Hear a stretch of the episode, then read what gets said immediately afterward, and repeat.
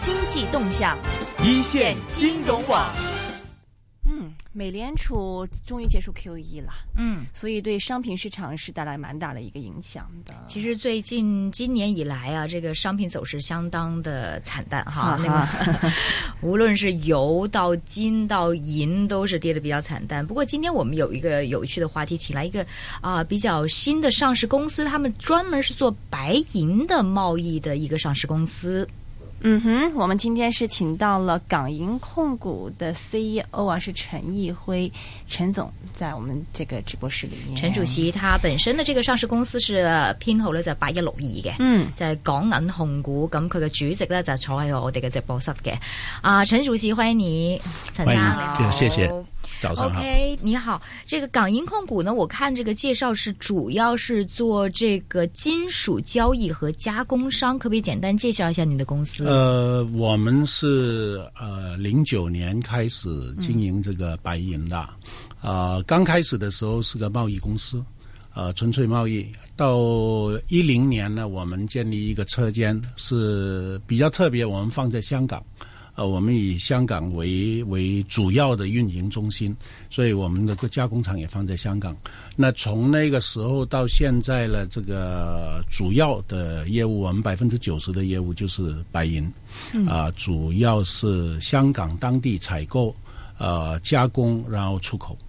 香的港当地采购加工出口，所以主要是做工业用途的这个白银。呃，工业和首饰都有。工业和首饰都有，明白。嗯你的这个客户和首先讲讲你的货货品的来源吧。这个银的来源是在哪里？呃，银的来源有很多的这个工业的废品啊，头尾料啊啊，这样这这一方面，然后也有一部分是从国内出口的。嗯，国内出口它有，因为中国有这个矿产的这个来料加工，嗯，譬如说他们买铅锌矿。那铅锌呢？他们需要用的，那就留在国内了什。么叫铅锌矿？呃，铅呃和锌哦，金属铅和金属锌呃锌的这个矿进来了，它有个辅料就是白银。白银。嗯那这白银呢，可能是它没有这个需要，或者是由于市场条件原因，他们就办了这个叫做来料加工，所以呢就必须要浮出口，所以呢这个这个白银就会流到香港来。嗯，明白。呃，为什么他们自己不需要呢？呃，这个是采决于每一家这个加工厂它本身的这个运营模式。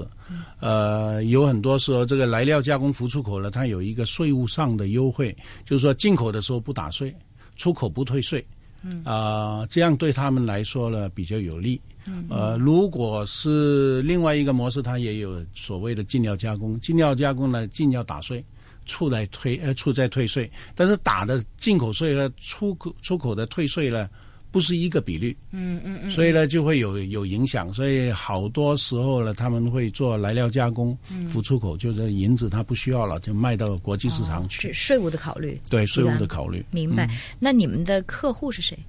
我们覆盖从这个日本的这个焊接的这个做电焊的这个工业，啊，一直到这个呃印度的这个首饰啊，啊银的这个银具啊，啊，然后到中东啊，这个我们整个亚洲的覆都覆盖到。嗯，一般都是工业家来呃，工业和首饰两方面都有，但是最近呢，也有一些是属于投资商，嗯。啊，也有投资商他们买了实货银做这个投资收藏。哦，嗯，呃，这个银的这个，我记得在几年前，是不是银的历史？你可不可以讲一讲？我记得曾经去过呃五十块钱啊，对，几年前呃，银的历史呢，就是从八十年代初期吧。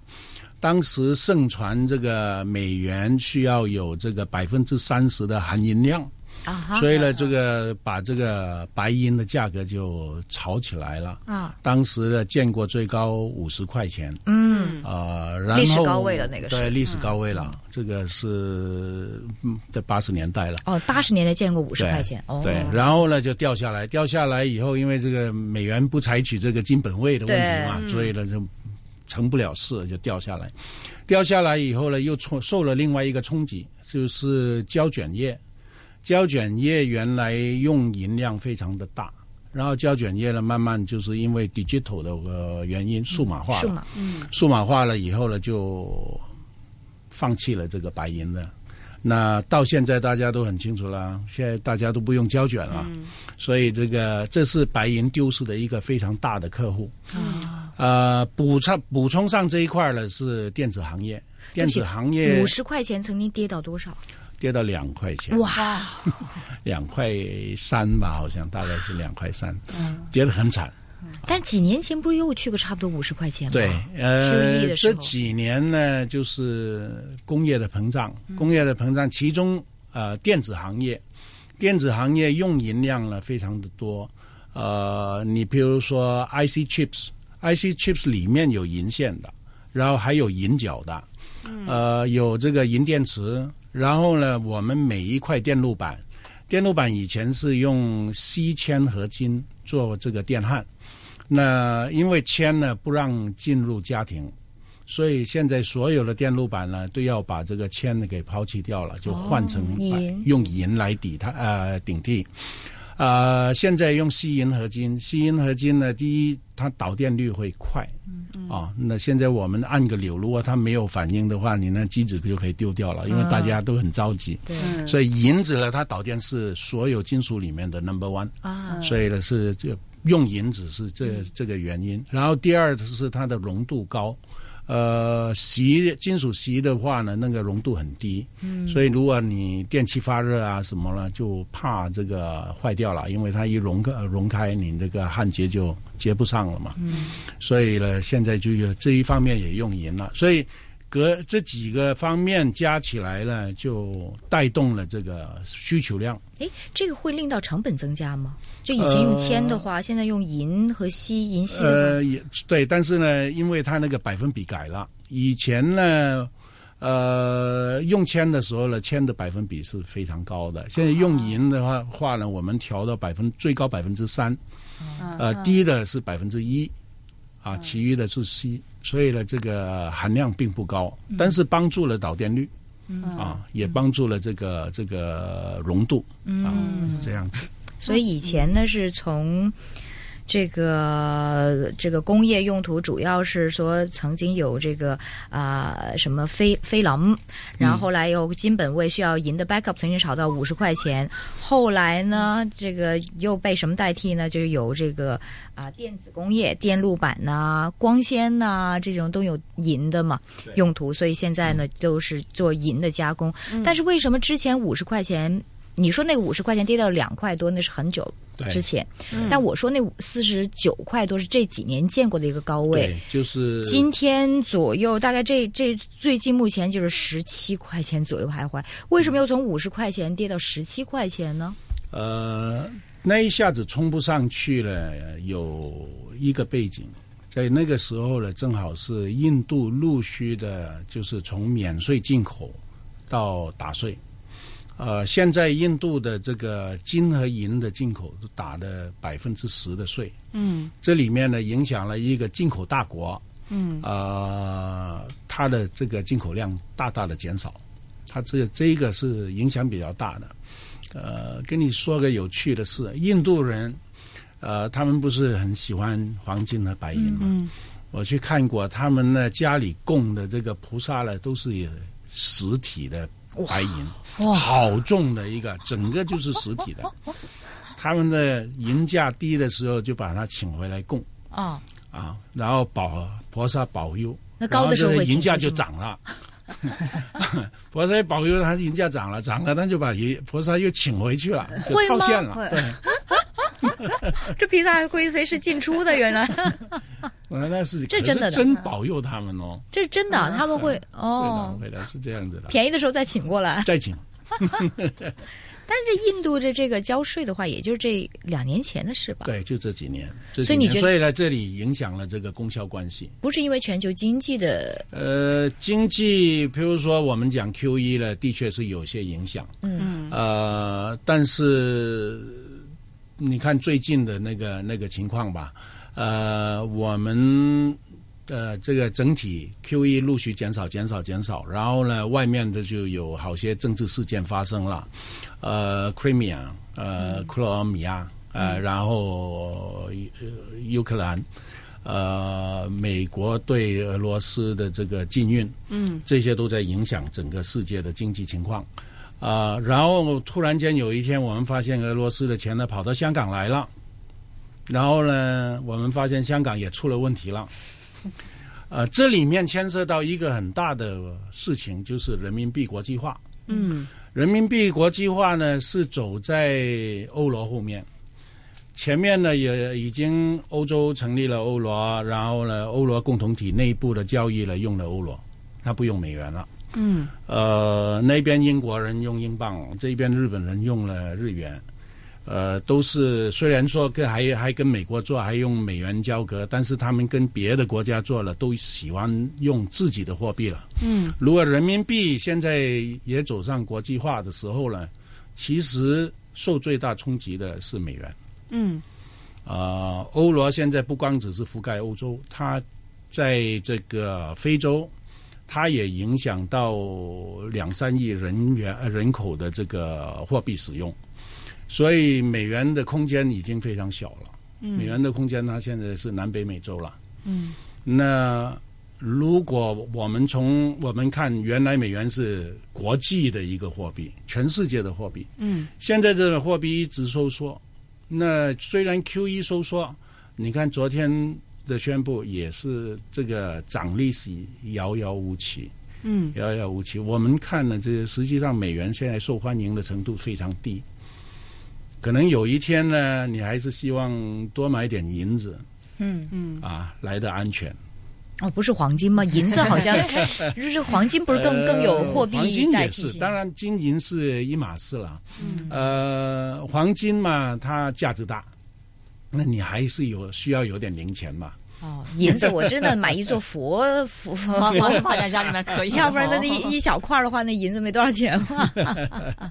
弄个大的财神嘛。嗯是这个上海交易所那边，好像你是在说这个中国在购买白银也不断的在增加，什么原因呢？呃，中国现在有那个 ETF 的的产生，最近呢，它是呃，我们知道前一阵子呢，有好几个 ETF 呃小商品的 ETF，嗯。呃，譬如说是稀土啊，嗯。呃，这个木啊、笔啊，嗯。呃，这些小金属没有交易所的这小金属做了一些 ETF，嗯。然后基金呢有提供一个一个回报率，嗯嗯嗯。所以呢，这个 ETF 呢在国内现在非常的受欢迎。嗯。呃，我们见到的，譬如说银价，现在国内的银价要比伦敦的银价要高，嗯。啊哈，呃，高出好多。高出好多。啊如果我们我们做实话的，我们论吨啊，一吨一吨国内要高个五十多万人民币。啊哈，啊、如果是论盎司的话呢，国内价相当于十九块多，快二十块美元、一个盎司啊，大概是这样子。嗯所以。呃，香港最近呢，呃，银子的供应量是收缩的，因为国内的价价格维持的比较好，嗯，嗯，维持的比较好。所以这种情况在国内跟呃伦敦的这个银子方面那个价差，你觉得还会维持下去吗？呃，要看这个热潮啦，ETF 这个热潮，然后呢，也要看这个伦敦这个呃市场价格。呃，我觉得，因为前一阵子我们掉下来最低的时候见了十六块六毛八，嗯十六块六毛八有点像见底的模式，但是现在还没脱离危险期啊。呃，如果我自己看呢，我的图表上还有两个目标，但是呃好像不一定会到。嗯。啊，我觉得如果说是对银子有有兴趣的话，呃，如果说你的资金可以分成三个部分吧，我觉得现在已经是可以投入一丁点，嗯。先投入一丁点，你总要有个跟跟他发生个关系吧。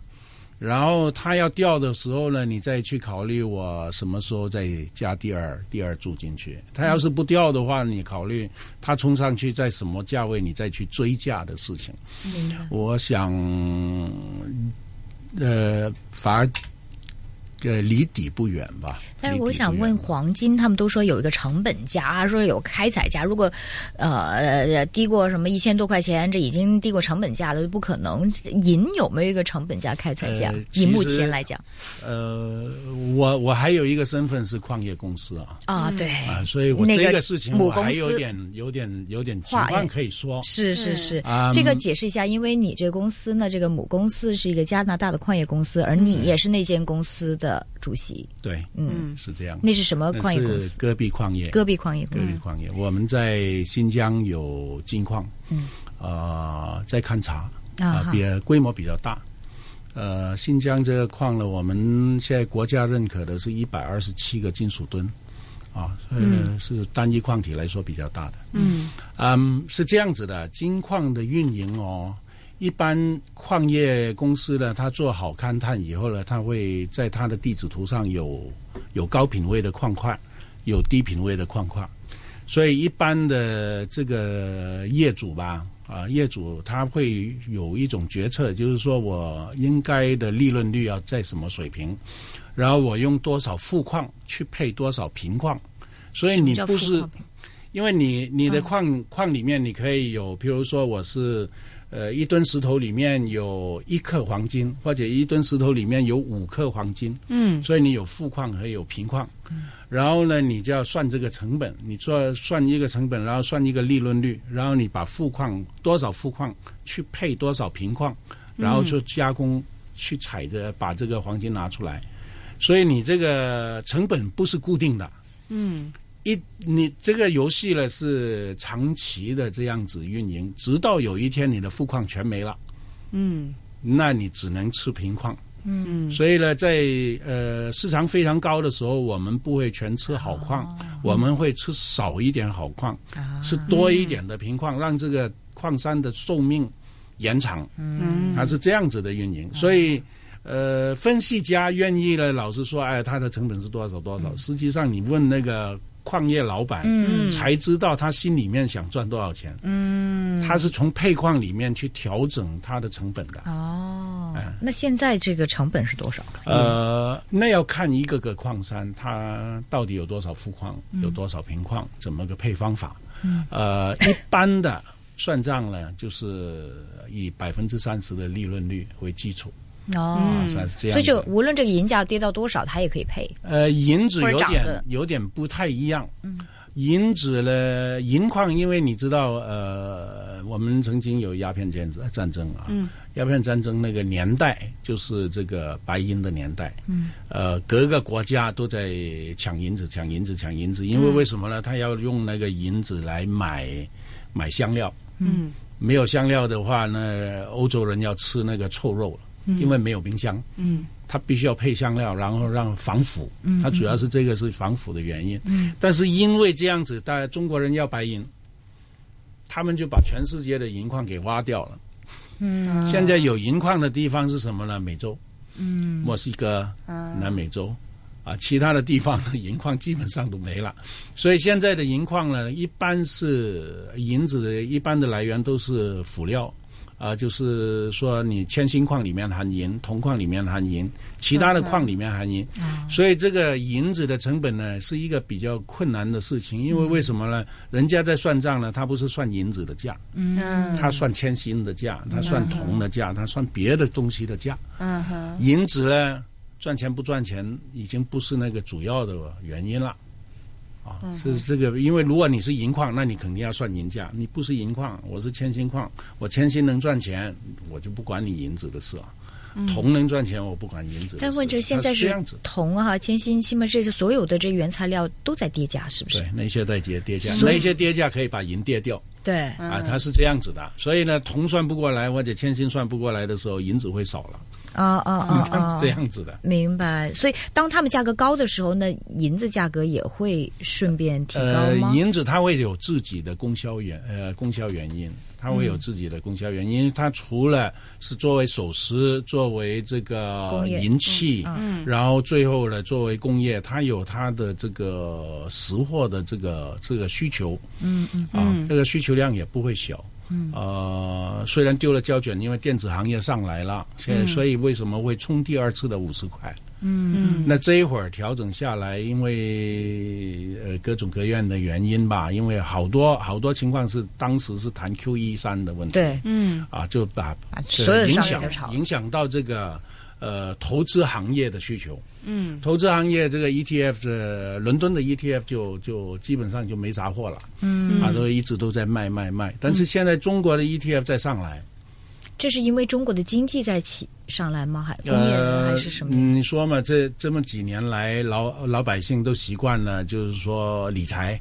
嗯啊，理财产品这个利息高你说嘛，投资的用途啊？没有，就是说利息高嘛，啊，啊，他他们已经习惯了这个，现在好多理财产品又买不上了。嗯所以现在出来这个 ETF 等于是另外一种理财了，哦，是投资用途。现对，在投资用途嘛。现在嗯所以这个呢，就代替了这个英国的这个投资用途。哦哦，所以现在有这个在平衡情况，这这个市场到底最后会怎么样呢？现在还看不清楚，但是这个正在平衡。这个呃，中国大陆有多少银的储？呃，中国的市场份额大概在呃，这个整个是三万两千吨的这个世界供求量。嗯呃，中国供求啊，对对这个矿山产量啊，产量三万两千吨。三万两千吨，每年呃，每年。嗯啊，那个量是这样子。中国的数据我没有一个详细的数据，估计大概在五六千吨吧。五六千吨啊，那是其他就是南美为主的是吗？呃，南美啊，其他国家都有。嗯嗯嗯。嗯嗯，所以刚才你就说有就为什么我老问就是到底这个成本价，就是说是不是这个就是一个我们可以看跌到那个买入的这个价位？我觉得是现在是挺吸引人的啦。嗯但是就是说，还是那句话，没脱离危险期嗯啊，但是已经非常吸引了，嗯。所以要忍不住呢，也可以买一点。是。呃，内地方面，您刚刚提到说这个 ETF 的一个投资需求还是非常旺盛嘛，然后导致说内地的银价都已经比伦敦方面高了，对。有没有泡沫？嗯，有没有泡沫呢？泡沫不好说，不不好这样子去看待这个事情，因为投资，你你再看黄金投资也是一大块儿，嗯呃，银子实际上这个投资方面呢，这个量还不算大，嗯还相对的还是比较小。呃，等投资市场一启动了以后呢，你看到以前我们做黄金的分析哦，其实 ETF 是一大块的，嗯不是小的。嗯呃，现在怎么说？欧洲的这个 ETF 呢，呃，不怎么行，不怎么行。但是我们看到是九月份的这个，因为报道很少谈银子了，一般都谈金子了。金子这个 ETF 有点有点上升，中国的进口量也有上也有上升。九月份还有一个上升的是，呃，这个中央中央银行买买金子也上升，嗯所以 fundamental 就是这个基础啊是有在变化。嗯嗯嗯。那你对银价，比如说嗯可能在半年之内或者年底的预测，您自己有什么？我觉得是今年的下半年肯定是在寻底啊。嗯嗯呃，我也觉得在这这个半年里面肯定会见到底，然后呢，肯定见到今年的底，还是这个这年内的底跌势的底，哦嗯所以呢，可以开始就是说开始累积吧。呃，到年底到底什么价了？这个比较难预测，因为它到底见底的时间在哪里？嗯但我觉得，如果说十八九块钱呢，并不是很很离谱的价。那倒是现在都十七了。但是我想问，如果你们是做 trading 的嘛，你们怎么样来？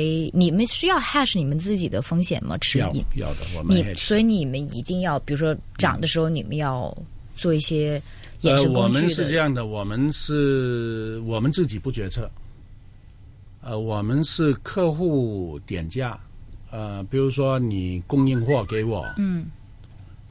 你供你供应货给我的话呢，那你要你要跟我定价，我就按照市场价格让你直接到市场去定价，啊。让你直接到市场定价。比如说你要卖一百公斤，嗯，我会在市场里卖九十，那有个百分呃有个十公斤呢，我们会自己来对这个价，嗯是这样子的。我们是保留一个百分之十，这其他的部分就直接出去市场了。这是什么意思啊？这这个这个呃，一个间接的，为因为为为什么呢？我们刚刚开始做的时候，就是碰上您刚才讲的这个五十块钱的这个市场。哦，呃，原来我们是百分之百 hedge，嗯百分之百 hedge，我连续有三天早上起床，一起床就要安排三百万美元的 margin call，因为客户在我在我们这里抛了银子，我们就抛出市场了。对啊，我们百分之百抛出去以后呢，我们对市场那个那个就没有那么那么 alert，嗯。呃，没有那么关注敏感，嗯。哎，所以呢，呃，涨就涨吧，无所谓，嗯，涨了我 call margin 嘛，谁知道我们、靠他 mar margin 我啊。call 他 margin，他再给你一吨银子，哦。他钱没有了，再给再给你一吨银子，嗯。那他再给我一吨银子，我还得把这一吨银子 hedge。嗯嗯嗯。所以呢，我那个那个时候呢是非常非常难，因为呃市场大变化的波动比啊特别大的时候呢，用户不会跑出来买的，用户会觉得贵。嗯。呃，但是期货市场呢，它会继续的往上往上升。嗯。呃，但是用户也有用户的的情况，比如说我们那一会儿熬熬熬熬到四十二块，嗯，呃，四十二块突然间印度就跑出来，把所有的货买光了。嗯他用户也有憋不住的时候。啊，所以你现在就是自己留一个，这个是一个一个一个部分，以免这个市况波动。对对，因为有了这个呢，我们会特别关注和对这个市场反应呢，会比较敏感一点。哦，哎，是这样。明白。嗯，OK。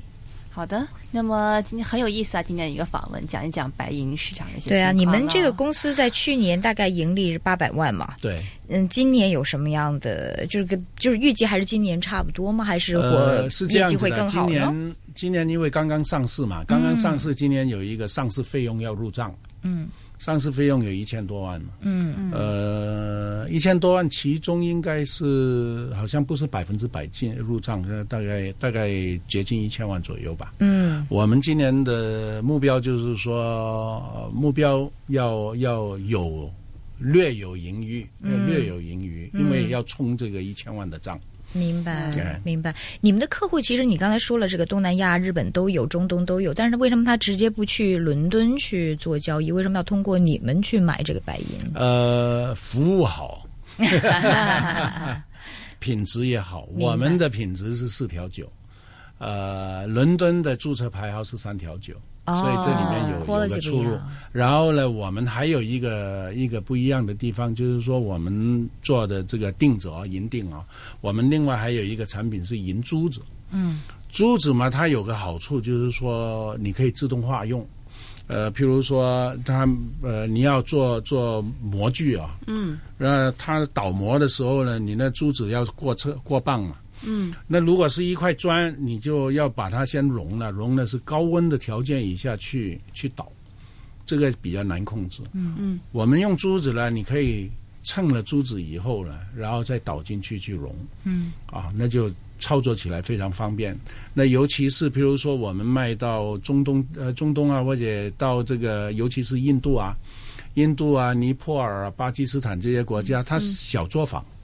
小作坊那个，它要烧熔一个一个砖哦，是非常的麻烦。嗯。啊，一一个可能没有电，可能用用用活水炉还是什么气炉，是这样子，就不好操作。嗯，像我们用珠子了，那就非常方便。嗯。啊，你要一勺子、两勺子都可以嘛。啊，明白，就非常方便。方便。你们的客户主要是做工业用途还是首饰用途？都有，都有，哪个位置？两方面两方面，都五十五十 percent，呃，差不多吧。有没有呃比较比较大的这个单一客户？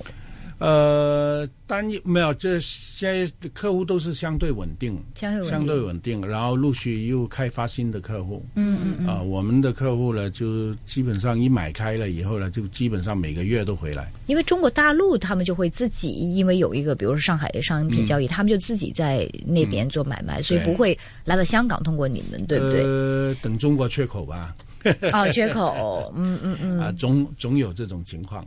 而且现在中国的情况可能大概陆续趋于平衡，供销啊，嗯供销陆续趋于平衡。那到到平衡的前后呢，它总有会有波动嘛。嗯，有波动的时候呢，就有可能会进口。明白。今天非常感谢来自是上市编号啊，他是八幺六二八一六二嘅港銀控股有限公司嘅老板呢，係陳奕飛先生啦。啊，陈先陈主席呢，跟大家讲讲银的白银的这个历史啊，和目前的供求啊、供需啊，他的公司啊，怎么样做呀、做什么呀，来做一个介绍哈。非常感谢你，陈主席，陈主席，謝謝謝謝兩位。AM 六二一香港电台普通话台，给力新港人。优秀包。